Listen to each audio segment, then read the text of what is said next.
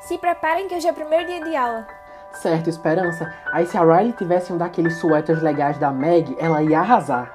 Foi mal, inveja. Eu devia ter lembrado de fazer uma mochila extra pra uma situação assim.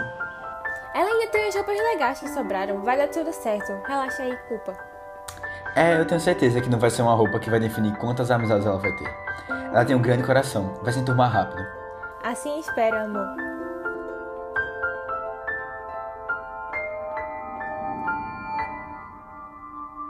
Fala galera, sejam bem-vindos a mais um Vice, nosso podcast de recomendação de filmes. Eu sou o Leonardo Albuquerque, estou aqui com o Matheus Cavalcante E aí? e Aninha Guimarães. Oi, gente. E além deles, a gente tá também com uma presença bem especial, um convidado eh, que vem de um podcast também, parceiro da gente, o Sessão às Seis, é o Lucas Ribeiro. E aí, pessoal, muito obrigado por terem me chamado. Tô muito feliz de estar aqui. Isso. Muito obrigado também por ter aceitado participar. O filme de hoje é uma recomendação de Lucas, que a gente já estava planejando trazer daqui a um tempo, mas foi bom que ele. é, foi muito legal o Lucas ter recomendado esse filme, porque eu lembro que quando eu assisti eu já achei o meu favorito da Pixar, mas só tinha visto uma vez, e aí foi ótimo revisitar. É Divertidamente, de 2015. E eu queria saber logo antes da gente começar, lembrando que vai ter spoiler, é, o que, é que vocês acham desse filme? Qual é a história de vocês com ele? Vamos falar um pouquinho sobre ele. Tá, eu escolhi esse filme porque, primeiro, que é um dos meus favoritos da Pixar. Eu amo demais. É muito emocionante. E eu, eu sinto que eu aprendo uma coisa nova cada vez que eu assisto esse filme. Eu acho que Divertidamente é a prova de que é, os filmes da Pixar não são só pra criança, sabe? São pra todas as idades. E, e quem assiste Divertidamente consegue pegar é, vários significados que eu acredito que crianças não talvez não peguem, sabe? E, enfim, é um dos meus filmes favoritos. É, eu então concordo muito, eu acho que é isso aí, filmes da Pixar. Tem muita gente que tem preconceito com animação, pô. E assim, quando você vê um filme que é extremamente maduro, assim, de, de ter níveis de, de, de, de complexidade, assim, altos, né? E assim, fala de um- uma situação que é muito complicada, até de- da gente que já é mais velho entender, que é como funciona a mente humana, né? E vários aspe- aspectos da nossa própria mente, assim, como a gente se desenvolve e tal. E trazer para uma, uma linguagem infantil, acho que foi um trabalho excepcional. Para mim, esse é o filme mais maduro mesmo da Pixar. E eu gosto muito também. É, eu concordo 100% também. É, Eu já tinha assistido o filme algumas vezes, umas duas vezes antes. E dessa vez, não sei, eu acho que talvez tenha sido a mais especial pra mim. Que, sei lá, revisitar o filme. Não sei se porque eu tô num momento mais sensível, assim, da quarentena, porque sempre tem fases e fases da quarentena, né? E aí, sei lá, assim, porque eu me envolvi, me emocionei mais com as coisas que estavam acontecendo. Tipo, normalmente eu só chorava no momento do bing bong, bing bong, sabe? E aí, dessa vez eu chorei em vários momentos, assim, principalmente no final também. Tipo, amei várias partes. É, e essa vez eu me propus também a fazer um negócio diferente, que foi assistir legendado. Porque normalmente eu sou de assistir animação dublada, salvo as exceções. Uhum, tipo, Frozen, que eu prefiro legendado. Mas, é, acho que foi depois da segunda vez que eu revi, ou a primeira vez que eu revi, eu tinha visto que tem os dubladores que eu gosto muito, assim. E quando eu soube que eram eles, eu fiquei, meu Deus do céu. Aham. acredito, Bill Hader, né? Sim. Sim, Bill Hader, Amy Poehler. E aí foi tipo, não, eu preciso ver esse filme legendado, sabe? E aí quando eu fui ver legendado, nossa, velho, foi tipo um negócio, um- sei lá, uma experiência nova e totalmente diferente, assim, também. Porque, por exemplo, é, quem, quem dubla a alegria é Amy Poehler, né? E ela faz, um, assim, não, a minha personagem favorita, que é Leslie Knope, de Parks and Recreation. E, cara, Sim. eu vi a alegria e eu vi a Leslie ali, sabe? Ela é igualzinha, assim, tipo, foi um casting perfeito de atores. Tipo, não só ela, mas, é, por exemplo, quem faz a Nojinho também é Mindy Kaling, que faz Kelly Sim. em The Office. E eu sempre Exato. vi a Kelly Sim. lá também. Quem faz a tristeza. E a tristeza é Phyllis. É Phyllis. É, é muito parecido, assim. mas Eu fiquei, caramba, que, que legal, sabe? Tipo, chega a bater uma nostalgia, assim, dessas séries também. Foi uma experiência muito legal. Eu concordo 100% com vocês, então aqui nesse podcast de hoje não vai ter nenhuma briga sobre se o filme é bom ou ruim. Eu achei ótimo revisitar como eu tinha visto. E, de novo, esse filme continua sendo o meu filme favorito da Pixar.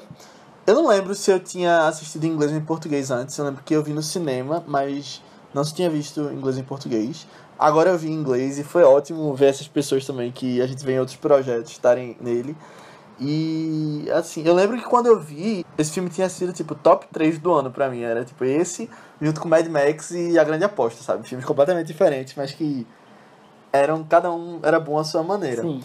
Mas antes disso, eu lembro a primeira vez que esse filme foi anunciado, algum tempo antes dele estrear, dizendo que um dos próximos projetos da Pixar era sobre emoções na cabeça de uma criança.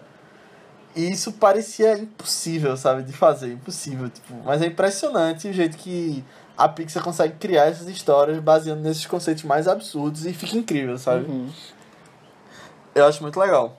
E assim, Pixar é coração, né? Ele bate no seu coração de um jeito como acho que nenhuma outra produtora consegue hoje. É, E isso é sempre, todos os filmes.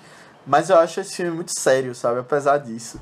Uhum. E a gente vai entrar nos tópicos que eu acho que ele provavelmente é o filme mais adulto da Pixar, Uhum. com certeza. E, mas eu acho muito legal isso também. Eu acho que tem vários filmes adultos da Pixar, mas esse com certeza é um deles. Mas, tipo, é, Viva a Vida é uma Festa, é, Toy Story 3. Meu Deus, Toy Story 3. Eu, eu tenho um caso Ai, com esse perfeito. filme que. É, perfeito, exatamente. Mas. Up também. Aham. Tem aquela coisa do começo, do casal. Sim, é demais. Mas ainda em relação à dublagem, é, eu acho que, tipo assim, eu adorei todos, mas a dublagem da Phyllis como tristeza, eu acho que ela nasceu pra fazer a tristeza. Eu acho que se, se não fosse ela, eu, acho, eu acho que o filme ia ser totalmente diferente. Ela tá perfeita. É, a personagem é ela, assim. Quando, quando eu soube disso, eu fiquei impressionado. Porque você, você pensa, dela, lembra dela em, em The Office, e aí já vem automaticamente, assim, a ideia. É, é realmente, é, é tristeza. Tipo, combina muito. Muito mesmo. Mas na dublagem brasileira você tem Otaviano Costa também, né? Não, É não, engraçado. é, é- a dublagem brasileira não é ruim, não. É muito boa, eu gosto. Eu Também. gosto. Agora, o Aninha falou da quarentena. Lucas, como é que tá aí Natal? É, tu também tá, tá com quarentena? Aí como é que tá as coisas? Sim, ainda. Aqui tá do mesmo jeito. Tá todo mundo na quarentena. É, eu tô em casa já faz um bom tempo. É, mas assim, tentando sempre inovar, né? Não deixando, tipo, de. Porque o chato da quarentena é você fazer as mesmas coisas todos os dias. E às vezes você se sente trancado em casa. Aí é legal, sei lá, tentar uma coisa nova ou focar a mente em alguma coisa, sabe? Fazer algum exercício, Uhum. mesmo que seja difícil. Eu tô tentando fazer isso, tipo, demais. Mesmo que saia da minha zona de conforto, sabe? Que massa. Uma boa Mas mensagem aí. Tá desse jeito também. Uhum. É. Bom, foi mal, só um, um off aqui. Não, é, então foi ótimo. Porque esse filme tem muito a ver com quarentena também, né? É, real. É, eu ia perguntar a vocês, vocês falaram já um pouco, mas eu ia perguntar a vocês o top 3 da Pixar, de cada um. Será que vocês vão conseguir? Eita. Rapidamente, assim, venha logo à mente. Sem olhar, né? Sem olhar. É. Vamos lá. Divertidamente, primeiro, com certeza. Hum... É rápido, Léo, sem pensar. Tem, tem filme que às vezes fica em dúvida, não sei. É... Toy Story 3 em segundo. E Nemo, Procurando Nemo. Tá, em boa. primeiro. Em terceiro, em terceiro. Caramba, mas tem os incríveis também.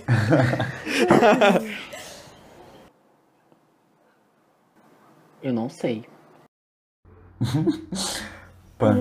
É, é porque tem os filmes que eu só vi uma vez na vida e eu acho que eu preciso rever, que são tipo Wall- Wall-E e Up. Eu só vi uma vez no cinema há Ai, Up. tempo que eu fico tipo, poxa, eu preciso rever isso algum dia ainda. Porque eu não lembro direito o que acontece na história, sabe? ah, mas então. Caramba, tem Mas, sei Ratatouille lá, também. é, Como é que eu. dos que eu- dos Não que dá eu pra um top mais, 3. Um recente que eu amei, amei de paixão foi Dois Irmãos. Que tá até no Sim. Prime Video, entrou recentemente. Eu achei incrível. Eu até vi teu. É, o Lucas tem um podcast, fala, é, um episódio do, do podcast que fala sobre Dois Irmãos também. Eu até assisti antes de. Ouvi ele antes de assistir, gostei que só. Ah, É. você é muito simpática. Obrigada. Mas, nossa, é um filme que eu acho muito, muito subestimado, velho. Tipo, é porque ele foi lançado no início Muito. da quarentena também, né? Mas ele é, Uhum. é incrível, assim, a história. Ele fala de família, mas, sei lá, de um jeito não tão batido, assim, como a gente tá acostumada a ver é, as famílias não convencionais também, sabe? É muito é muito fofo, bom, é muito é fofo. muito bom. Eu acho, e eu acho um dos melhores finais da Pixar, esse final dele. Eu não sei. é, eu acho que em primeiro lugar ficaria. Ah, não sei. É porque assim, eu tô. Eu escolhi divertidamente Up e Toy Story 3. Mas agora saber qual é o primeiro lugar, o segundo e o terceiro, eu, eu não sei. Talvez. Talvez Toy Story 3 o primeiro. Divertidamente o segundo e Up terceiro. Ou talvez não, não sei. É muito difícil escolher. É muito difícil escolher um negócio desse. Não, mas foi Ai, bom mas que tu já Toy deu Story dom- três 3. nomes. É, Toy Story 3 acho que estaria no meu também, porque, não sei, eu acho que aquela, aquela despedida de Andy e Woody ainda é um negócio que Ai, pega é muito, assim, no meu ponto Sim. sensível da vida, sabe? Do meu ser, assim. As coisas das Minha despedidas gente, e tal, me filme- afeta muito. Esse filme é um negócio impressionante. Eu não, sendo bem sincero, eu não gostava de Toy Story 1 e do 2. Eu tinha assistido, passava na sessão da tarde e tal, eu não gostava. Mas assim, quando foi para o cinema e todo mundo, vamos assistir, vamos assistir, eu fiquei muito impressionado com a história. Eu fiquei muito impressionado. Porque eu não tinha pego os personagens direito. Eu nem lembrava deles, de, dos personagens, quem era quem, sabe? E você chorar no filme, assim, que você não, não tem. Nem, a- nem você parece, sei lá, é muito bom. É realmente eu fiquei impressionado. Eu, eu esse filme me tocou demais, velho. Toy Story 3. É porque Toy Story sempre passa umas mensagens mais maduras, assim, também, acho, né? Principalmente esses dois últimos. É. Ei, mas eu queria perguntar uma coisa pra vocês. Vocês apoiam, vocês apoiaram o quarto filme, o quarto Toy Story, ou você, ou para vocês o terceiro tava, tava bom? O terceiro tava bom. Perfeito. O terceiro- O quarto, ele é legal, É. mas assim, no- quando você compara com 3, caiu muito, aí não tem sentido, pô. Exatamente. Não tem. Eu concordo plenamente. Exatamente. Eu acho que o final do 3 foi perfeito, assim, perfeito. Não precisar fazer mais nada depois. Mas assim, assim que eu soube que ia ter o 4, eu fiquei feliz. Mas por outro lado, eu achei desnecessário. Porque o terceiro filme é tão bom que pra que tocasse de novo, sabe? É. Uhum.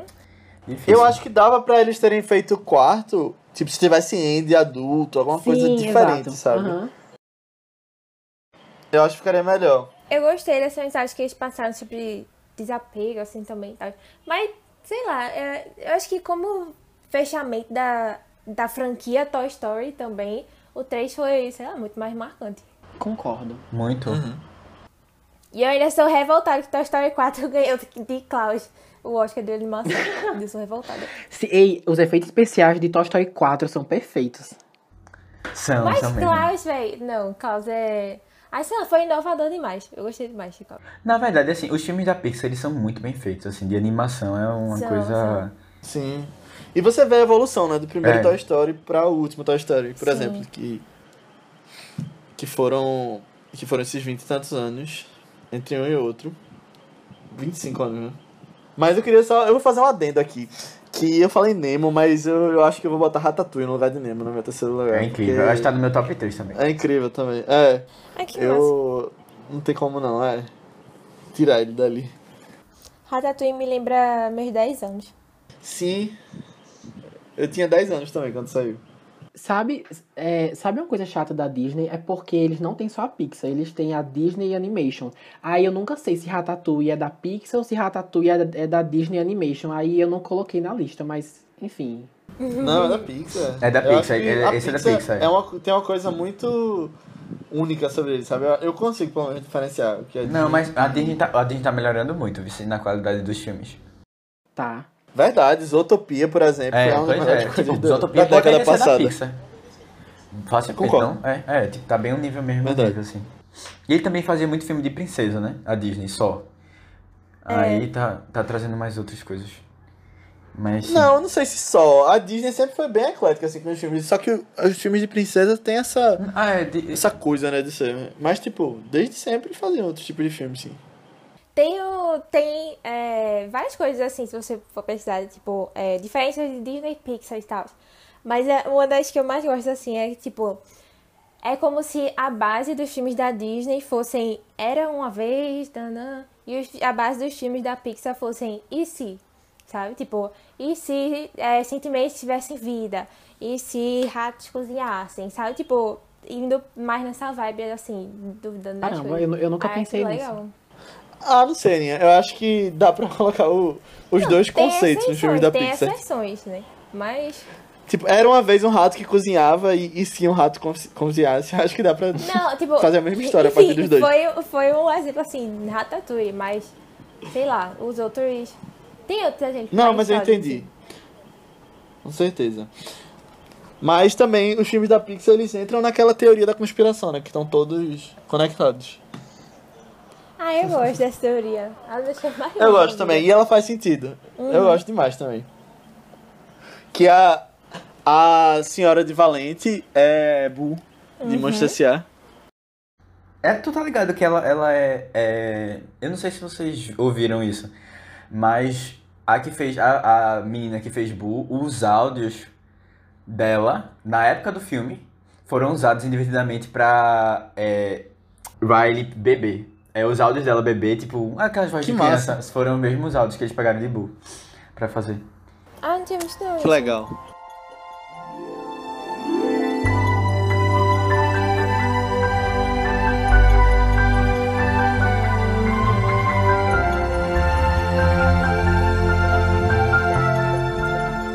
Certo. Então, divertidamente, se passa. É, na verdade, varia entre o mundo exterior, o mundo real, e o interior de, da mente de uma menina, no caso a protagonista, a Riley. E os outros protagonistas, no caso, são as emoções que estão na cabeça dela, que no caso são alegria, tristeza, nojinho, raiva e medo. E nós vemos como O medo é o melhor.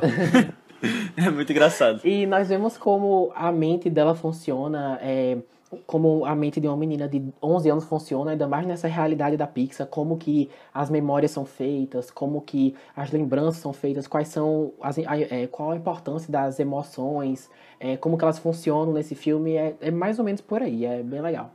Isso a gente acompanha a Riley numa mudança, né? Que ela tá saindo da vida dela que ela tava acostumada, os pais é, mudam de cidade, ela, ela vai junto, né? E aí, tipo, tudo muda. Aí você começa a perceber que ela não tá, ela não tava acostumada e isso começa a afetar ela de algumas maneiras. E aí a gente vai entendendo como é que isso aí vai reproduzir tanto na cabeça dela, com as emoções dela, como no mundo externo. Exato. Uhum. E eu acho legal que vários psicólogos foram consultados para preparar o roteiro desse filme, né? E tem muita coisa que você, quando compara com o que é estudado, o que tem de pesquisa sobre psicologia, tá ali no meio. É muito bem feito. Caramba, eu não sabia disso.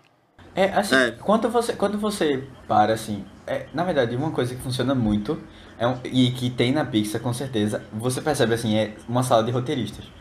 Porque não é, é, é impossível uma pessoa conseguir pensar nessas coisas, nessas analogias todas, pô, pra a mente humana, como é que funciona, como é que a lembrança, ela vai parar, é, tipo, como é que funciona o subconsciente, não sei o quê. E eu acho isso muito massa da Pixar. Eu acho que é, os filmes poderiam usar mais disso, e série e tal. Você tem um grupo grande de pessoas, e aí você consulta especialistas, né, da área, no caso, eles consultaram psicanalistas, é, neuro, neurologistas e tal, pra ver como é que funciona. E aí, tipo, tem muita gente pra criar, pra criar assim. E aí você passa dois anos, um ano e meio, Isso. dois anos criando, e dá uma história, assim, bem incrível, né?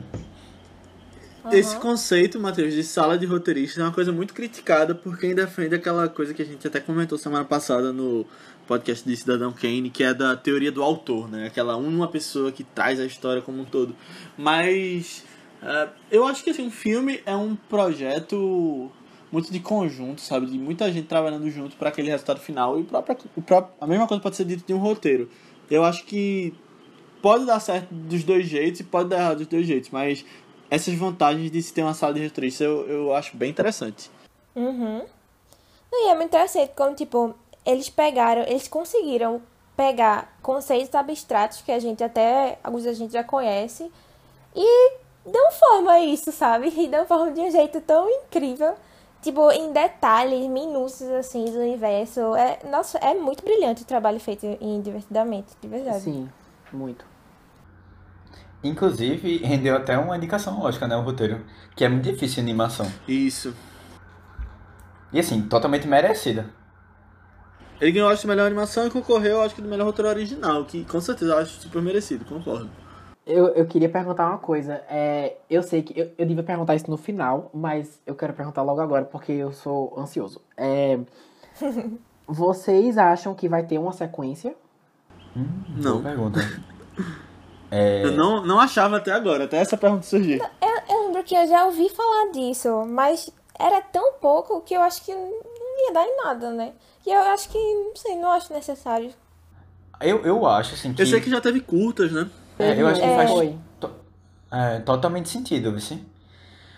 Não necessariamente pode ser a Riley, podia ser outra pessoa, por exemplo, sabe? E, tipo, ela mais velha, É, assim, você exatamente. conhecendo ela pensando de outra maneira, eu acho que talvez fosse legal também. Eu acho que tem pano pra manga, sabe? Eu acho que faz sentido dos dois jeitos, Matheus. Eu acho que faz sentido fazendo com outra pessoa, mas eu acho que ia ser muito mais especial. Podia até virar um novo Toy Story se você fosse vendo essas emoções de Riley acompanhando ela crescendo. Exatamente. Então, pra geração que tinha 11 anos em 2015, quando, quando o filme saiu, ver ela com 20 daqui a um Uhum. tempo, quando o filme sair, depois ela com 40. É. E- mas eu acho muito legal quando mostra os divertidamente das outras pessoas também. E os detalhezinhos, né? Tipo, que o líder da mente do pai é a raiva, ou que a líder da mãe é a tristeza. eu ia falar sobre Coisa isso. quando mostra o cachorro.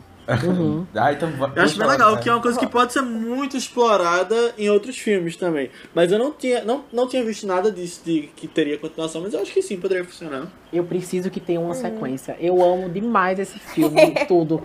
Os, os personagens, as músicas, amo tudo.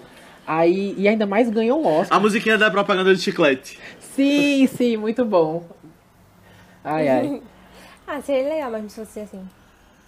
Muito, muito bom. É, eu, eu acho que esse né, que tu comentou agora da música do Chiclete, eu acho que um- uma coisa muito especial desse filme é essas pequenas, essas pequenas referências, assim, que ele vai pegando, sabe? Tipo, ah, o cérebro congelando quando você toma uma coisa gelada. Aí vai lá e o cérebro congela, Sim. sabe?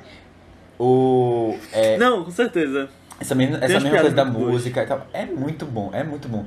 Porque você, você percebe mesmo que eles tentaram pegar muita coisa assim.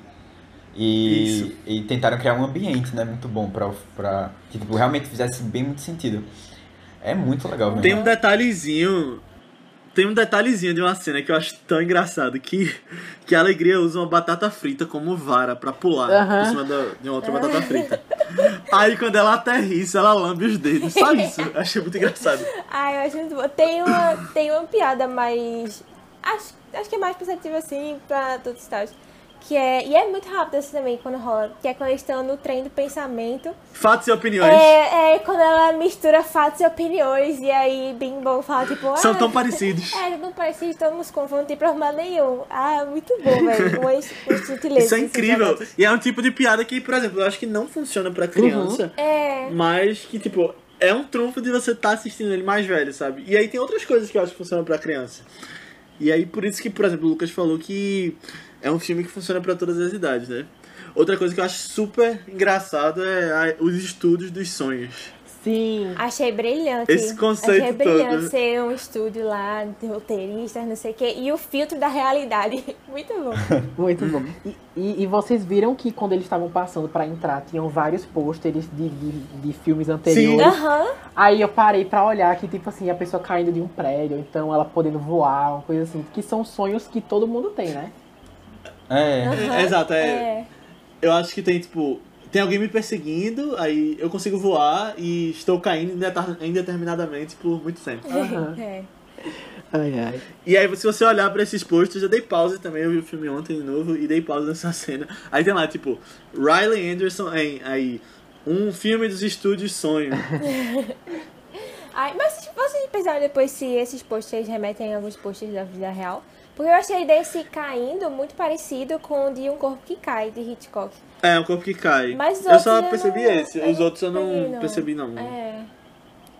É, eu não peguei não. Depois Mesma eu vou. também. Se pá, depois eu procuro, porque eu achei massa isso também. É. Mas você vai vendo alguns conceitos bem importantes que ele vai colocando pelo filme como um todo, né? Logo na primeira cena, tipo, essa coisa do roteiro, eu acho muito legal que você vê esses conceitos sendo ditos pelos personagens, né? E fica natural. Na primeira cena, a Alegria fala que a maioria das memórias de Riley são felizes. E aí você vê que depois dá aquele problema todo, mas isso é muito importante, principalmente considerando o que vai acontecendo, tipo, saber que ela era feliz, tipo, 100% na infância, sabe? E o conceito de memórias mais importantes também, que, tipo, elas são um número limitado ali, cinco, eu acho, ou seis. E aí, meio que você começa a pensar que quando você vai crescendo, elas vão precisar ser trocadas, elas vão precisar ser mudando. Você vai realocar a importância das suas memórias, das suas histórias. E você começa a trazer isso pra vida real também. Sim. Muito bem feito. É, eu, eu, eu fui pesquisar, né? Pra ver se tinha alguém especialista nessa área de psicanálise e tal, de psicologia, de bom, neurologia, pra ver se, o que é que eles falavam sobre o filme. E uma das coisas que eles comentaram é de que foi muito legal que eles fizeram assim. As memórias elas ficam salvas durante o dia, né, na própria sala de, é, de comando. E aí, quando chega a noite, todas as memórias vão pra o. Lá, a, a área que fica. long, long term, né? É, a área que fica de armazenamento. Longo prazo. Longo prazo, memórias de longo prazo. E é, é legal que eles disseram assim, que pro- provavelmente tá quase um consenso que é exatamente isso que acontece, né? A gente tem as memórias e à noite, quando a gente tá dormindo, é que as memórias são organizadas assim e o que é essencial é, é, tipo, fica armazenado, né? E o que não é, ele é descartado. E é uma coisa legal que, tipo, se você olhar quando elas estão lá visitando, é, passando por lá, né? É, algumas memórias eles vão colocando de volta, tanto é que a da música, por exemplo. E isso é importante, isso é importante porque é, ela, as memórias precisam ser revisitadas pra gente não esquecer. E assim, é, umas são jogadas fora, né? São jogadas naquele limbo lá. E é realmente o que acontece, umas são descartadas porque a gente precisa. É um espaço limitado, assim. é, ou a gente não tem como é, lembrar de tudo, aí umas coisas vão sendo trocadas para que só o essencial fique. E é muito o que aconteceu no filme, assim, bem. Muito bem representado. Eu acho linda essa cena quando a alegria tá dentro daquele poço. Que ela começa a chorar vendo memórias que ela tinha esquecido, Sim. né? E eu acho que isso acontece muito na vida real. Todo mundo às vezes se pega, tipo, re- reencontrando alguma coisa na sua casa que você não via desde pequeno. Ou então relembrando daquela pessoa, daquele, daquela coisa que você fez, tipo, 10 anos atrás, que você já tinha esquecido. E é muito lindo, tipo, o jeito que ele coloca, de um jeito tão leve também, mas tão importante de ser falado. Uhum. É muito. é, você consegue relacionar com a sua vida. Verdade. É, eu queria perguntar uma coisa que Léo falou antes é, sobre o tipo quando a gente vai é, olhar a mente do pai e da mãe da Riley é, sobre, sobre essa cena. Eles estão jantando, né, e tal, e no meio da conversa a gente vê é, dentro da mente deles, certo? Aí, há muito tempo eu vi um comentário na internet de uma pessoa questionando o fato de que o líder na mente do pai é a raiva e da mãe é a tristeza. Tipo assim, é, a- supondo que seja um comentário em relação ao, ao relacionamento deles dois, ao casamento, ou a vida pessoal deles, eu não sei. É, aí eu queria saber se vocês repararam nisso, se vocês acharam que isso é uma crítica de alguma forma. É, o que vocês acham? Então, eu acho que nada no filme indica que ele seja abusivo com ela ou algum tipo de crítica nesse sentido. Eu acho que é mais sobre o estilo que eles levam à própria vida, sabe? Não necessariamente a relação deles. Eu acho que não é muito por aí, não. Eu tinha visto é, um outro, uma, sei lá, uma outra teoria dessas do Reddit e tal, sobre esse negócio também. Que é tipo, as emoções meio que, à medida que você vai crescendo e amadurecendo, às vezes elas, sei lá, tipo, geram um ressignificado de alguma coisa também, sabe? Tipo, é, a tristeza sei lá, é por você estar triste também que você, sei lá, chama os outros e rola uma empatia e tal. E aí, às vezes, a tristeza é correlacionada com empatia também. E aí, a mãe dela tem um lado mais de empatia do que o pai também, assim. Tipo, não necessariamente porque é uma tristeza, aquilo dali represente só tristeza, sabe? Aham. E essa é a mensagem do filme, no final das contas, também, É. né? Você não, não pode É, eu acho- eu só acho olhar que- aquela cena isoladamente. É, eu acho que, tipo, uma coisa que a gente pode lembrar é que é a, a Riley, ela acaba tendo a tristeza também comandando um pouco, né? E as outras emoções. E aí eu não sei se, pelo menos isso eu pensei agora, eu não sei se é sempre a raiva no pai e sempre a, a tristeza na mãe, ou se, tipo, tem uma, uma troca, assim, de, de comando. O que é que vocês acham? Acho que não, né? É porque eu acho Justo. que. Eu acho que sempre, tipo, tem todos e todas. é, sei lá, tem sua chance de comandar lá. Mas tem uma que é meio chefe, sabe? E Uhum. na Riley ainda é alegria. É alegria, é. É, tu acha que É, Ela mudaria? meio que. ela, ela é vista como chefe até pelos outros. Exato, eu acho que na Riley eles meio que revezam ainda, porque tipo, não tem cadeira para todo mundo ali. Eu acho que ela crescendo, ela passando por esse amadurecimento, é justamente o ponto que faz com que os adultos, por exemplo, tenham cinco cadeiras naquele, naquela sala de controle, sabe? Verdade. É, mas eu concordo que a, alegria ainda era a, meio que a chefe ali. Mas, de novo, só reiterando, eu não acho que tem nada a ver com o relacionamento abusivo, nem que ele maltrata Uhum. ela, nem nada do tipo. Acho que não tem nada no filme que indique É, isso. eu também não acho, mas eu achei interessante esse comentário, aí eu queria saber a opinião de vocês. Foi, Mas, foi boa, foi boa, eu tava notado isso. mas é, uma coisa que, tipo, eu achei legal, mas depois eu, eu tipo, fiquei meio assim, foi quando a gente começou a olhar é, a, a- mente de todo mundo, de tipo, dos pais, de, do, do motorista do ônibus, do gato, do cachorro, das pessoas do final do filme. Porque é o seguinte, eu, O gato é muito bom. É, assim, eu adorei, mas eu comecei a pensar ontem, e se eles fizerem um segundo filme? Eu, eu realmente tô nessa, nessa tecla de querer um segundo filme, vocês perceberam, né? Mas assim, é, se, se tiver uma sequência e, e ainda focar na Riley, eu ia achar super interessante, porque assim, no final do filme, a gente descobre que não precisa só ter uma memória com um, um sentimento, com uma emoção. Ela, ela pode ter mais de uma emoção, e tudo bem, sabe? Isso quer dizer que ela tá ficando, ela tá ficando mais complexa e tudo, e tudo mais, a mente dela tá se expandindo, beleza. Sendo que se, é, se, se um dia tiver uma sequência, é, eu, acho, eu acho que ia ser o máximo se tipo, eles mostrarem outras emoções chegando, emoções mais complexas do que só nojinho, raiva, etc, sabe? Aí, mas a partir do momento que você mostra pessoas adultas, como por exemplo os pais da é. Riley, exatamente, já com as mesmas emoções, aí você descarta isso, sabe? Pronto, é, é que eu tava procurando justamente isso. Porque eu tinha comentado até com o Léo e a Aninha que não eram. é, inicialmente eles pensaram em 27 emoções diferentes. E aí eles foram selecionando as melhores pra se encaixar. E aí eles chegaram em várias outras. Só que aí eles foram pegar, procurar na. Tipo, estudar pra ver quais são as emoções mesmo que, que a gente, a gente teria assim como principais. Sim. E é, existe um, não existe um consenso, assim, mas é, o número varia entre 4 e 7 emoções base da gente. Então, que toda, o- todos os humanos têm, sabe? Que é, são, seriam as 5 que estão lá, na verdade seria 4, que seria raiva, medo, medo estaria junto com nojo, parece, e raiva e alegria. Tipo, ah, eu falei, esqueci de falar Tristeza. Tristeza, tristeza, pronto. Sim. Isso. Essas seriam essas quatro básicas. Ou aí tem gente que acrescenta outras. Tem gente que acrescenta. que separa, né? Como foi no filme. É, acrescenta. Hum, ai, calma, mais outras duas. Eu não vou lembrar o nome. surpresa. Mas... Oi? Falou Eu o quê? tinha, eu tinha visto que, que acrescentavam surpresa. E Pronto, surpresa, negócio. exatamente, é.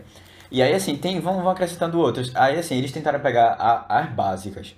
Mas, assim, dependendo da cultura, porque isso, isso influencia muito também no, na questão de, das emoções que a gente sente. Tem culturas que é, tem algumas emoções que não, não são presentes.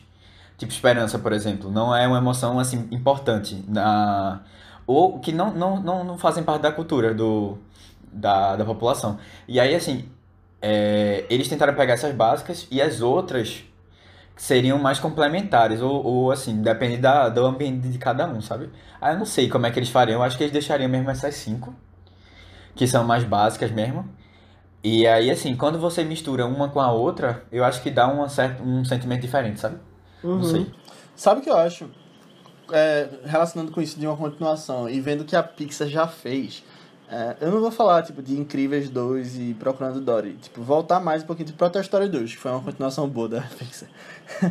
É, esse filme eu acho que pode aproveitar um, meio que um conceito que eles usam lá, que é, tipo, tem aqueles brinquedos que são base, mas aí, tipo, tem a Jessie, tem o Bala no Alvo, que depois vão sendo incluídos. Eu acho que tem como, tipo, ela descobrir um novo...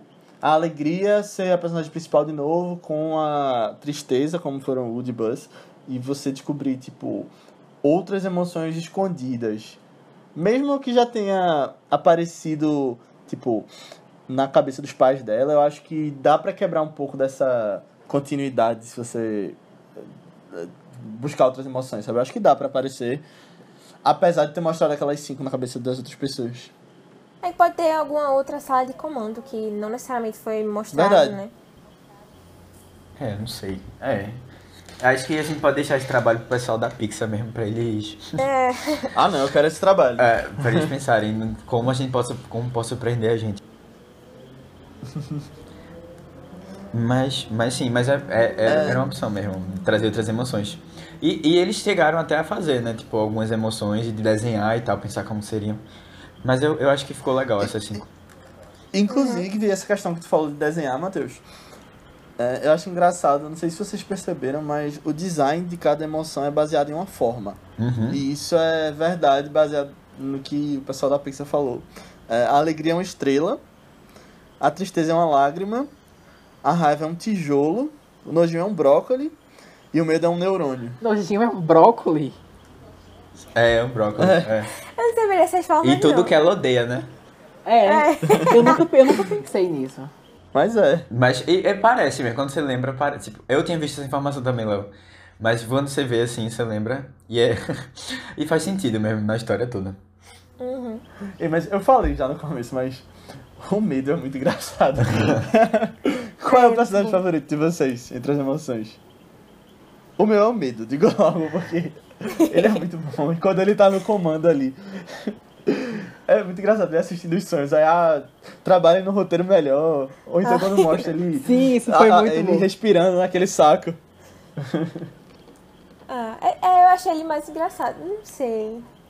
É porque eu acho tristeza às vezes tão icônica, sabe?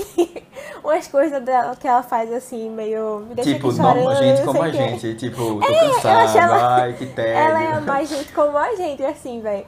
Uhum, eu, eu senti isso um pouquinho. Mas no começo ela tava meio vacilona de ficar pegando nas. Mas eu, eu, eu vi uma É, explicação pra assim, isso, viu, Não Léo? sei.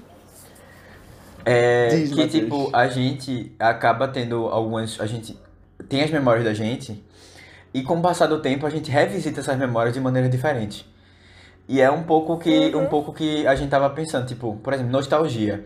Ela lembrou, ela lembrou daquelas cenas quando ela tava brincando com as amigas, ou tava, sei lá, no, no- esquiando, esquiando? Patinando.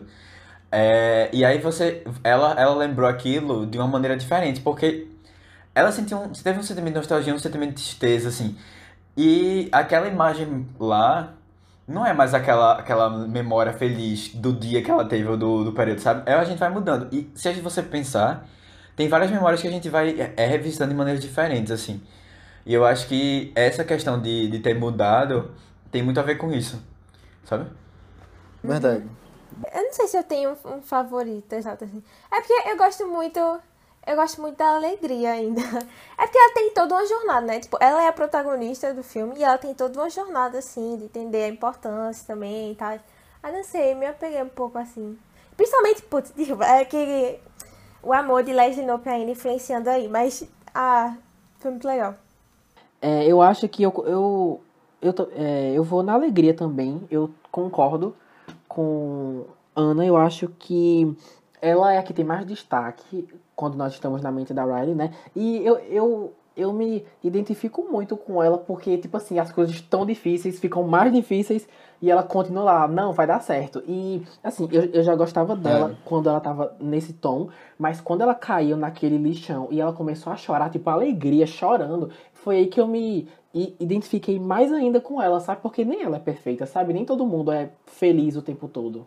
Eu acho muito legal quando as, as outras emoções é, meio que exprimem outras emoções sem ser as suas básicas, sabe? Tipo, alegria e chorando. Uhum.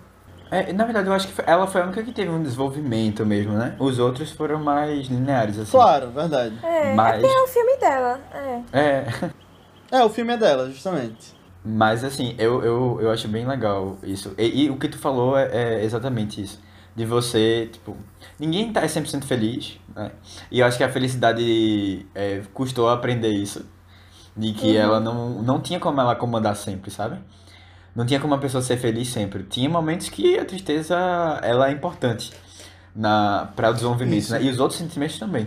O filme fala muito assim da importância de todas as emoções, né? Inclusive da tristeza. Porque é normal você ficar triste enquanto você cresce, enquanto você Exatamente. amadurece. Tá tudo bem com isso. É. E, e eu acho que muito legal o jeito que as bolinhas das emoções ficam no final. Eu acho tipo um jeito muito bonito de mostrar isso. Uhum.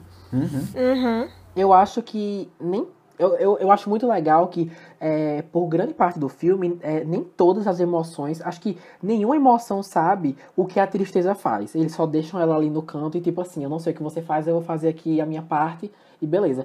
E eu acho lindo que ela, no fim do filme, quando toca nas memórias base e a Riley começa a chorar com a família dela é como se ela também tivesse o papel de saudade, sabe? Eu acho que naquela cena ela não era tão tristeza. Tipo assim, ela ainda era tristeza, mas naquele momento ela ela interpretava o papel da saudade. Eu acho isso muito interessante. E, tipo, tudo bem, sabe? Eu gosto que uma outra mensagem é que ninguém precisa, como a gente já comentou, ninguém precisa ser feliz o tempo todo. Inclusive, eu acho que isso nem é saudável. E tudo bem ser vulnerável e se sentir mais. e se sentir é, mais do que isso, sabe? Uhum. O tu falou de saudade, é muito interessante esse conceito de saudade, porque a saudade é uma palavra que só existe na língua portuguesa. Eu não sei se vocês sabem disso, mas não Uhum. tem uma palavra em inglês, por exemplo, para saudade. E aí eu acho que, tipo, meio que se mistura, sabe? Então eu acho que talvez seja mais levado para uma tris- tristeza, mas às vezes pode vir com uma alegria também, dependendo. Mas eu acho que é um conceito muito complexo para ser colocado num filme ah, de língua inglesa, por exemplo. Que não existe esse termo. Tá tudo indo por água abaixo, meu Deus! Minha culpa por ter deixado o raiva tomar o controle. Eu sei que a alegria, tristeza e amor vão conseguir dar um jeito de voltar a tempo e ajudar a resolver essa encrenca toda. Já era, pô. Ela tá quase entrando no ônibus e não conseguimos tirar a ideia do painel de controle. Talvez se tentássemos todos juntos.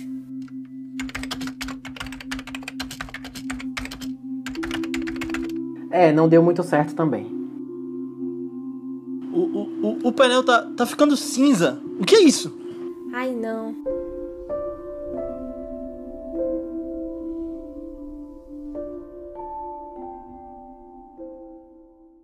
Eu queria. Eu não sei nem se é a hora certa de falar isso, mas tem uma parte do filme que eu não gostei. E, eu queria saber também, tem alguma parte do filme que vocês não gostaram?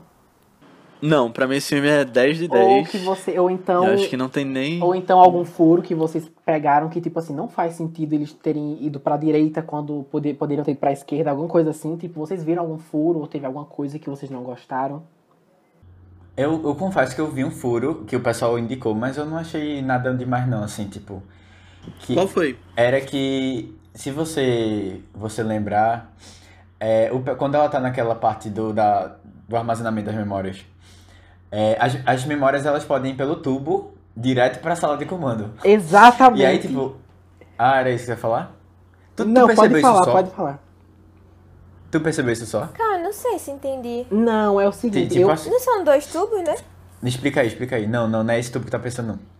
Não, é que é o seguinte, eu, eu nem tinha pensado nisso. Eu, quer dizer, eu acho que eu não tinha pensado nisso antes, aí eu fui olhar na internet, aí realmente estavam falando disso. Sabe quando aquele, aqueles funcionários, eles pegaram aquela memória do, do, do chiclete Que e tá- eles enviaram Ah. pro, pro controle lá, pra, a, pra onde tava a nojinho, Aham. o raiva? Porque eles não pegaram, porque a alegria, porque ela não pegou as memórias base e fez a mesma coisa. Aí não mandava tudo lá. Porque as outras emoções não podiam tocar nelas pra colocar de volta na, na caixinha, senão ia virar uma Não, eu memória acho, de medo ou de que, nojinho. eu acho que isso era o caso específico da, a- da tristeza.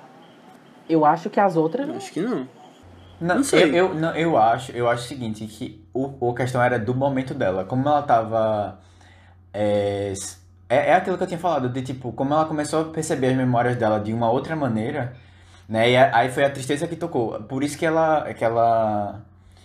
que ela. assim, mudou. Eu acho, que- eu acho que tem um momento que as outras tocam e não muda. Tem, Ah. tem. É quando elas tentam Ah, forçar a botar alguma outra memória lá e não aceitam o negócio, né? Mas, é- mas eu acho que é um furo mesmo, vice de.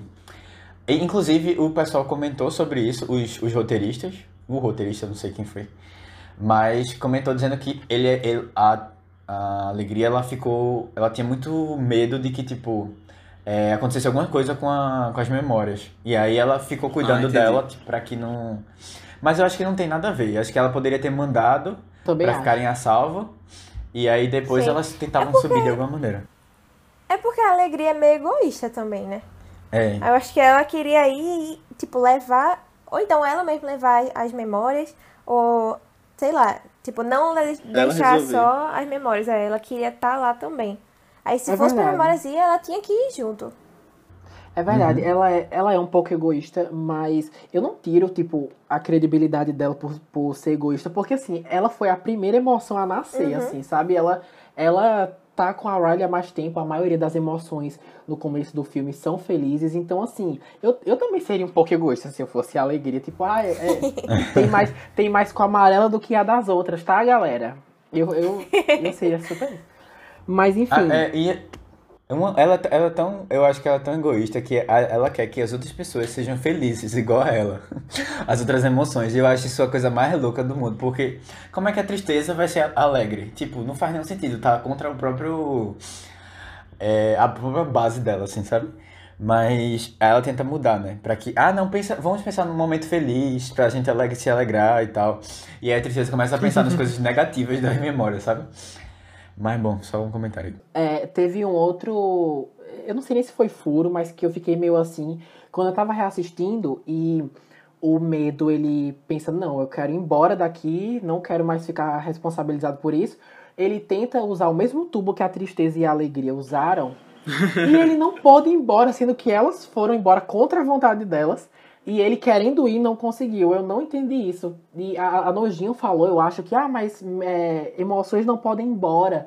Aí eu pensei, mas a tristeza e a alegria foram. Eu não entendi isso. Mas eu acho que é, é porque ele queria ir.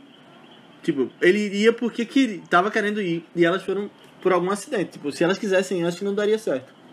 Eu, eu É, penso assim. calma, tu lembra por quê? Eu acho que alguma coisa foi sugada e ela tava tentando Foram as emoções. base, né? Mas tipo, Ah, desculpa, desculpa. As, as memórias. Base. memória base. base, é. eu não sei por quê, mas eu acho que por que elas tavam- eles sugaram a memória base? Eu não entendi. Ah, é porque. Tipo, as outras memórias também estavam Não passando lembro. por lá. Ela quis jogar fora a triste, Isso, a memória triste. isso. Azul. A memória que Ah, chegou. então acho que, essa acho que tem a ver com isso, é. então é. É, É, exatamente.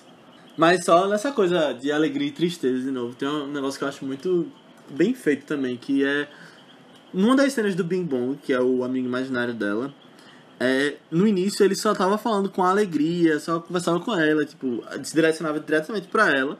Mas é quando ele fica triste, ele senta e percebe que o Riley esqueceu dele, ele começa a se direcionar e falar só com a tristeza. E aí ele abraça a tristeza. Eu acho um toquezinho muito, muito legal. Ah, De mostrar a emoção que ele tá sentindo pelo personagem que ele tá conversando. É, eu acho que esse filme, ou é, essa cena é um, é um resumo da mensagem do filme, né? Basicamente. verdade. Aham. eu acho bem legal ela também. E aí, eu acho que é a primeira vez que a alegria percebe que, tipo, às vezes as pessoas precisam ser tristes mesmo por um Sim, momento, né? Mas, mas assim, ela ainda tristeza- decide insistir depois. é. É, Que a tristeza Era tem um necessária. propósito, né? Uhum. aham. E é muito legal, né? Quando você começa a colocar na sua vida isso. E até no momento que a gente tá vivendo hoje, com quarentena e tal. é, todo mundo dizendo que é normal. E é realmente natural. Que a gente às vezes fique meio triste. Que a gente tenha mudanças de humor durante a quarentena. E apesar de querer ser produtivo, muitas vezes a gente não consegue ter toda a produtividade que a gente vai. que a gente tá pensando. E eu acho que é um filme bem interessante da gente estar revisitando agora, sabe? Uhum, verdade. É, eu acho que de você dar um tempo, assim, pra você sentir, sabe? É, Uhum. seja qual for a emoção que você tiver, tiver sentindo, assim. E isso é, isso é muito importante. E a gente percebe que quando você dá, é, não dá o tempo, né? Que cada emoção precisa ser sentida, é, a gente vê o problema que foi, né? Pra ela. Isso. E eu acho muito bem feito, né? Quando ele começa a colocar essa bagunça toda que tá acontecendo na cabeça dela e, e começa a mostrar o início de uma depressão com a tristeza tocando na- nas memórias felizes, a bagunça que vai acontecendo, a coisa das ilhas desmoronando. E eu acho que o filme fala de um jeito muito bonito essa questão de saúde mental pra criança, sabe? De explicar como acontece, explicar que é normal às vezes você tá triste, mas que você precisa buscar ajuda. E ainda mais hoje em dia, que essa, essas questões de depressão, de ansiedade estão cada vez mais presentes, só fazem crescer na vida das pessoas.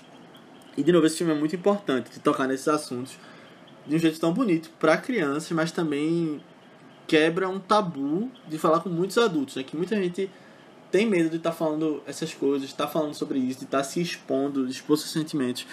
E eu acho que o filme faz isso de um jeito muito lindo. Tanto pra criança quanto pra adulto. Concordo, Com verdade. certeza. É, do, de que a gente não precisa ser feliz o tempo todo, né? É, eu acho que é, que é bem por aí. Assim, não adianta suprimir as emoções, porque uma hora isso desaba, né? E eu acho, Isso. é, e, e eu acho muito legal que depois ela vai lá e é, quando ela se toca, né? Ela volta e tal. E volta pra casa, né? No caso, o Riley volta pra casa e pros pais e ela conta, com- começa a desabafar e tal, o que tava acontecendo com ela. E eles se abraçam naquele momento é muito muito importante, assim, a gente precisa se preocupar com isso também, de tá de desabafar, jogar pra fora e tal. Uhum. Se deixar ser ajudado também, né?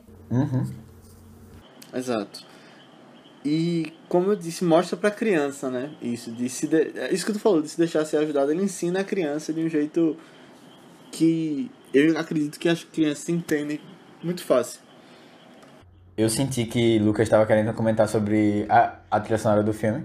Eu nem tenho tanta coisa pra falar assim. É mais quando, quando o filme começa e aparece aquele castelo da Disney e a logo e começa com aquela musiquinha do, do, Uhum. do Divertidamente mesmo, que é tocada várias vezes. Eu amo essa música, essa música é muito linda. Toda vez que eu escuto essa música, eu lembro diretamente do, do filme, desse filme.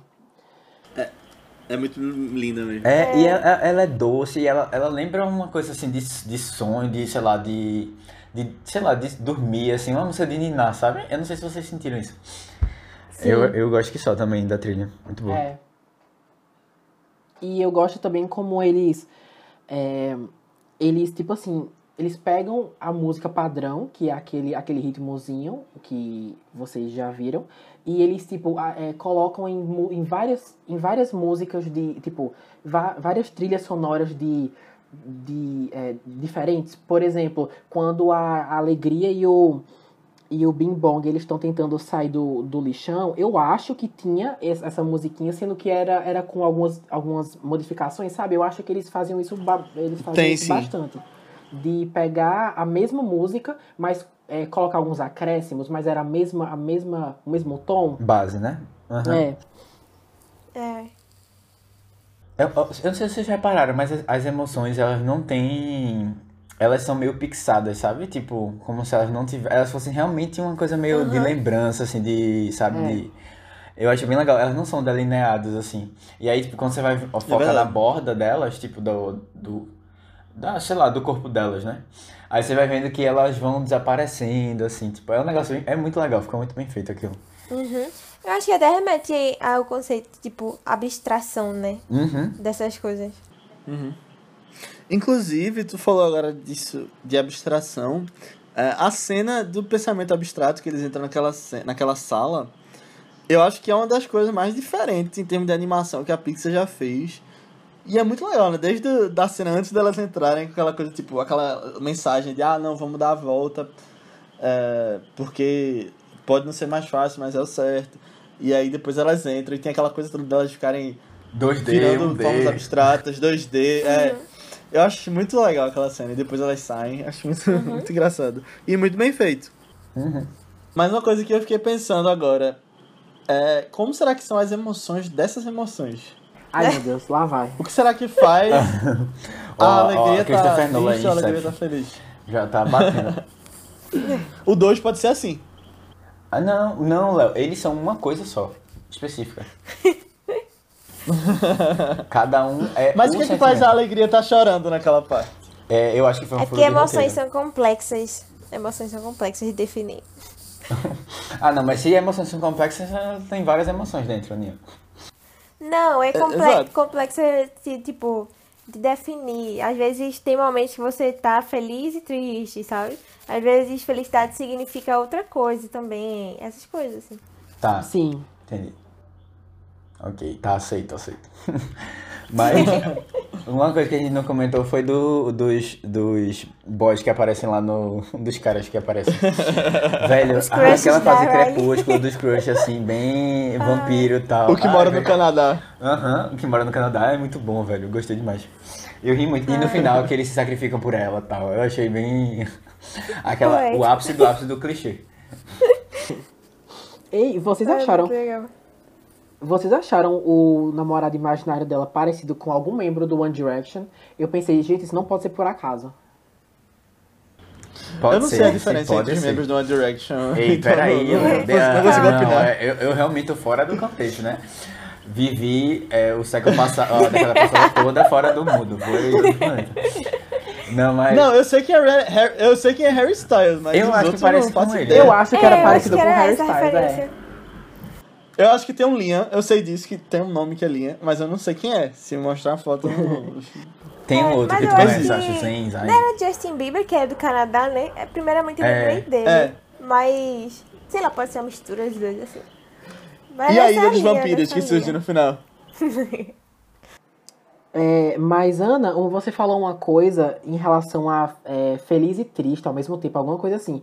E eu lembrei que é, a cena que a Riley fica triste e tal, e começa a chorar com a família dela, falando que ela sente falta de casa, e a alegria deixa a tristeza tomar conta do painel de controle, né? Porque é um sentimento que está sendo necessário e a alegria entende isso, mas quando. Eu achei tão lindo quando a tristeza puxa a mão da alegria e as duas juntas apertam um botão. E, a, e, e tipo assim, eu entendo que a Riley ficou triste e por causa disso ela se sentiu um pouco melhor. Aquela coisa que vocês tavam, também estavam falando sobre saúde mental. Porque ela pôde desabafar e chorar e expressar o que ela estava sentindo, a tristeza que ela estava sentindo, eu acho que por causa disso ela pôde sentir um pouco de alegria por tirar esse peso dos ombros, sabe? Uhum. Uhum. E eu acho que também, sabe o que? Ela sentiu apoiada. E, tipo, ela tava É. sentindo falta da família, sabe? Da, daquela, daquela coisa que eles tinham. E quando vê, a família tava lá preocupada com ela e tal. E acho que ela tava feliz de estar de volta em casa também, sabe? Acho que tem tudo a ver. E eu acho interessante que fala que os pais também estavam sentindo essa falta de casa. né? É. Que é uma coisa que afeta todo mundo, né? Uhum. Isso. Eu queria até jogar um questionamento aqui pra vocês, um pouco mais pessoal também. Que é se vocês passaram por mudanças assim quando eram pequenos, eh, na- enquanto vocês cresciam, por alguma coisa parecida com essa. Ah, Não. posso, posso começar? Não que eu lembre. Vai, começa aí. Não foi mal. É que eu tava. Minha vida sempre foi tão. Tipo, estudei mesmo colégio por 13 anos. Só fui, sei lá, que lidar com parentes, sei lá, partindo, mais velha também. tal. Quando eu era menor, não tive isso, não, acho. É, Eu tenho uma história pra contar então da minha vida, mas Lucas conta primeiro. Eu acho que pra mim foi mais é, que quando eu era menor eu estudava em um colégio, minha infância foi nesse colégio. Eu tinha vários amigos, tipo, tava tudo certo, não, tipo, era super tranquilo. Naquela época que a vida era mais fácil, pronto. É, aí, mas a, é, a minha escola era muito longe, aí eu tive que, é, tipo assim, teve uma escola que ela começou a ser construída do lado da minha casa, tipo, bem perto. Aí assim que ela foi finalizada, e meus pais já fizeram a matrícula e eu, querendo ou não, tive que ir pra essa. Eu passei muito tempo triste com meus pais e tipo assim, se você me, me, perguntasse agora qual é a coisa imperdoável assim que meus pais já fizeram, foi terem me tirado da, da primeira escola e ter me, ter me colocado nessa segunda. Mas assim, hoje eu entendo, mas foi uma coisa que quando criança, meu Deus do céu, foi... Você, te, você acabou com com o meu mundo, assim, sabe? É, eu tive uma história um pouco mais próxima desse filme e acho que por isso que eu me identifico tanto. Que é assim, eu nasci aqui em Recife, né? Fiquei aqui por parte da minha infância. Mas aí quando eu tinha 9 anos, meu pai foi transferido pro Rio de Janeiro. E aí eu fiquei lá por 4 anos. É, assim, tem toda a questão da curva de aprendizagem, né? De você, tipo, demorar um pouco para se adaptar. Mas eu acho que até que foi positivo. Eu desenvolvi muita coisa pra minha vida que eu vou levar pra sempre, tipo, de ter facilidade pra fazer novos amigos, me adaptar a situações diferentes, mas assim, é difícil, né, quando você se muda. E aí depois dos quatro anos no Rio, meu pai foi transferido de novo pra Salvador, onde eu fiquei mais um tempo, é, quando eu tinha 13 anos, e depois de um ano eu vim pra Recife de novo. E aí eu lembro é, eu lembro especificamente de dois momentos. Tipo, quando eu cheguei em Salvador e depois quando eu voltei pra Recife. De eu ter, tipo, crise de choro, igual a Riley. E, tipo, não tá conseguindo me adaptar. Mas, assim, depois deu tudo certo. Salvador foi menos tempo aqui em Recife. Graças a Deus, tô... vai fazer 10 anos já que a gente voltou. Mas é, foram momentos assim que com certeza viraram emoções chave na minha vida, sabe? Na, no meu central de controle das emoções. Porque é, é um negócio bem difícil de você passar quando você é pequeno, você tá tendo que se adaptar, sabe? E aí eu fiquei muito tímido por boa parte da minha vida, muito por causa disso, eu acho também. É... E eu até olho para trás e assim, eu nunca nunca fiz psicanálise, nunca fui para psicólogo, mas eu percebo que assim, talvez pudesse ter ajudado mais. É... Eu acho até que hoje as crianças têm ido mais o que é bem. E assim, quando eu era pequeno, tipo, há pouco tempo atrás, já iam mais do que gente de 30 anos atrás. Assim, isso já é uma coisa, uma vitória da nossa geração, né? Mas assim, eu vejo que tive um pouco de dificuldade crescendo e acho que por isso que eu tenho tanto apego com esse filme, sabe? Por isso que faz tanto sentido pra mim, que eu vivi o que ela tá vivendo ali. É, eu, eu não tive não, eu acho, eu tipo Aninha. Mas uma grande transformação assim, porque realmente no filme ele é uma grande transformação mesmo, né? É, ela passa por muita mudança de amigo, mudança de. Eu acho que não, acho que não.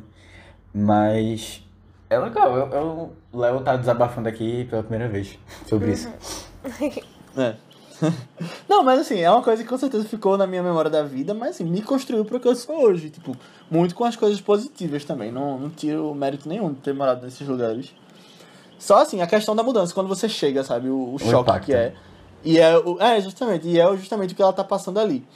No Rio eu acho que eu senti menos, é, porque eu era menor, mas aí quando eu era um pouco mais velho, que já tava em Salvador e voltar pra cá, você tem aquela dificuldade, né? Tipo, você é pré-adolescente, adolescente, você as pessoas ficam mais distantes na sua escola pra você chegar, mas tipo, eu fui desenvolvendo essa facilidade pra fazer novos amigos. E até hoje, assim, tenho. Tipo, você chegar com uma pessoa que eu não conheço, eu, tipo, consigo ficar amigo dela muito facilmente. E eu acho que devo muito disso, de ter que me adaptar nessas novas situações. Alguém quer comentar alguma coisa mais?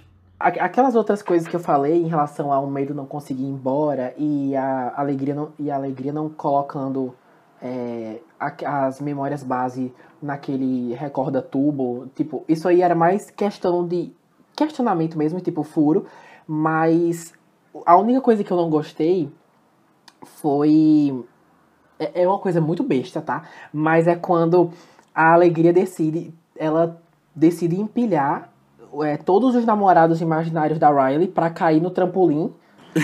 Aí, assim, qu- quando, quando ela tá. Essa cena quando, eu gosto.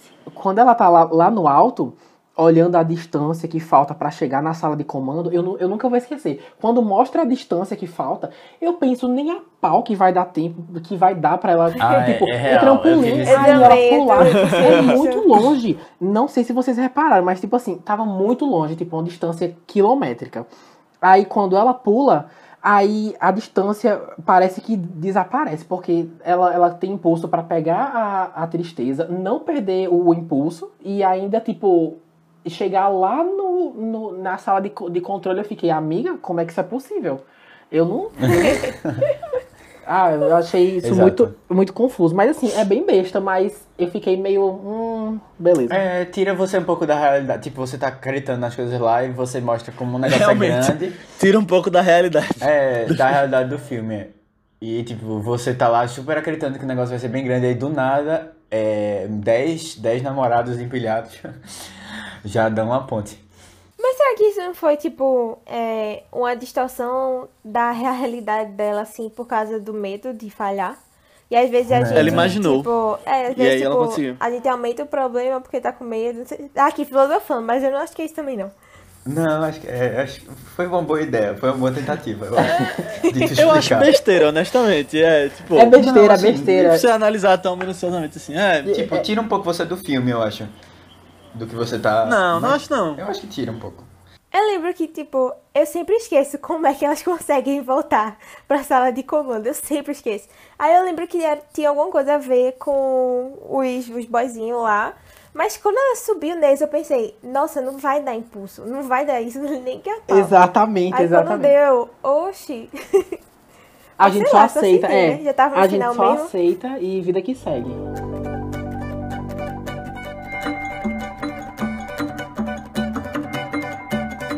Adorei as novas ilhas. Aham, a Ilha da Tecnologia é incrível. A última live do jogo de rock foi o máximo. Eu amei a ilha do K-pop. Mal posso esperar pra gente ir pro próximo concerto de BTS. O novo módulo de controle ficou pronto também. Uau, olha essas novas funções. Um botão de puberdade? O que é isso? Hum, não sei, mas não deve ser importante. Isso, pessoal. Chegamos aqui ao fim da nossa discussão sobre Divertidamente.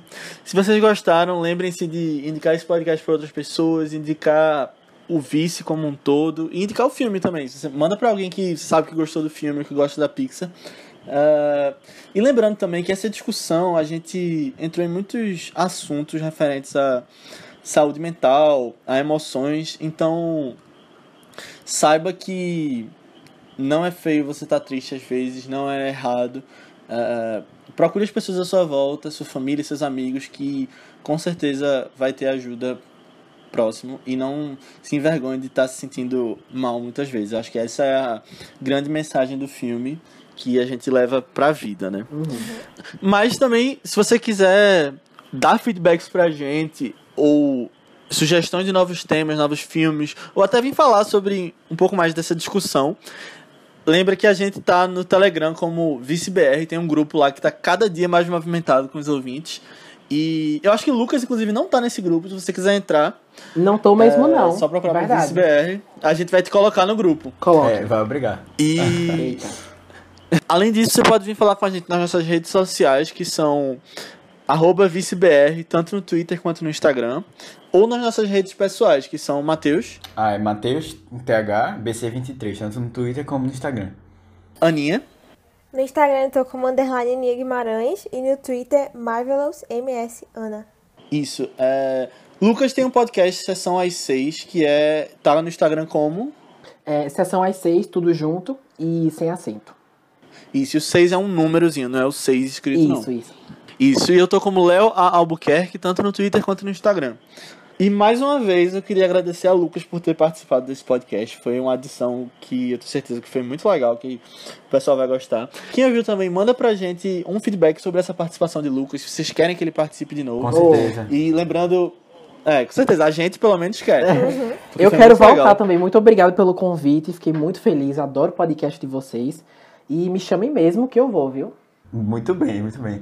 E tipo, lembrando que a gente gravou pro podcast dele também a gente deu dicas sobre filmes com plot twist, com reviravoltas. Isso. E aí, se você só procurar, a gente vai divulgar nas nossas redes sociais quando ele lançar.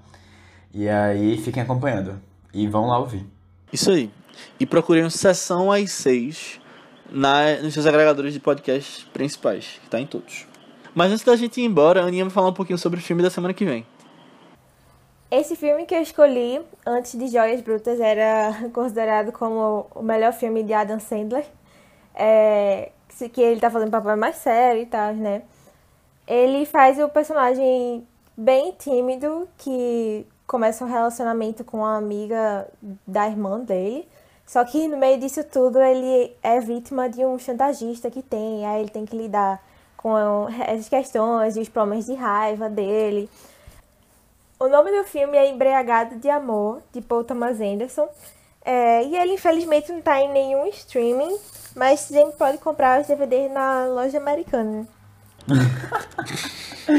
ah, é muito bom. Isso, tem na Amazon também, a gente precisa é, modernizar essa nossa referência. Mas só um comentário sobre ele antes da gente ir. É que a Aninha falou que antes de Joias Brutas era o filme, o melhor filme de Alan Sandler, né, dizia. Eu ainda acho que é. Eu acho que tipo, ele tá mais sério aqui, tipo, ele é muito melhor. E Paul Thomas Anderson faz um filme... Ah, não, ele faz um muito bom tipo, clique. De novo, bem melhor. Não, tô falando desse filme e de Joias Brutas. Eu acho que é outra parada. Clique, Zohan, tem filmes bons ah, na carreira de Alan Sandler, mas é outra coisa. Uhum. Gente grande também, né? Mas beleza, pessoal. Muito obrigado e até semana que vem. Tchau. Valeu, tchau. Tchau, tchau.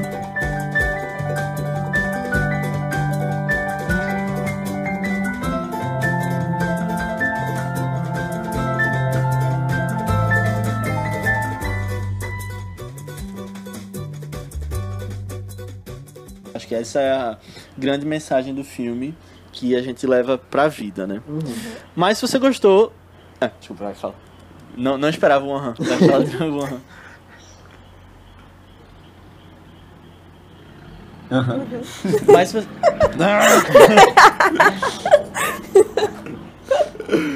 Mas pegou, né? Eu acho que dá pra tirar na edição, é. Matheus, se tu não tinha alguma coisa pra colocar na cena final. tá aí. Nos pós-créditos.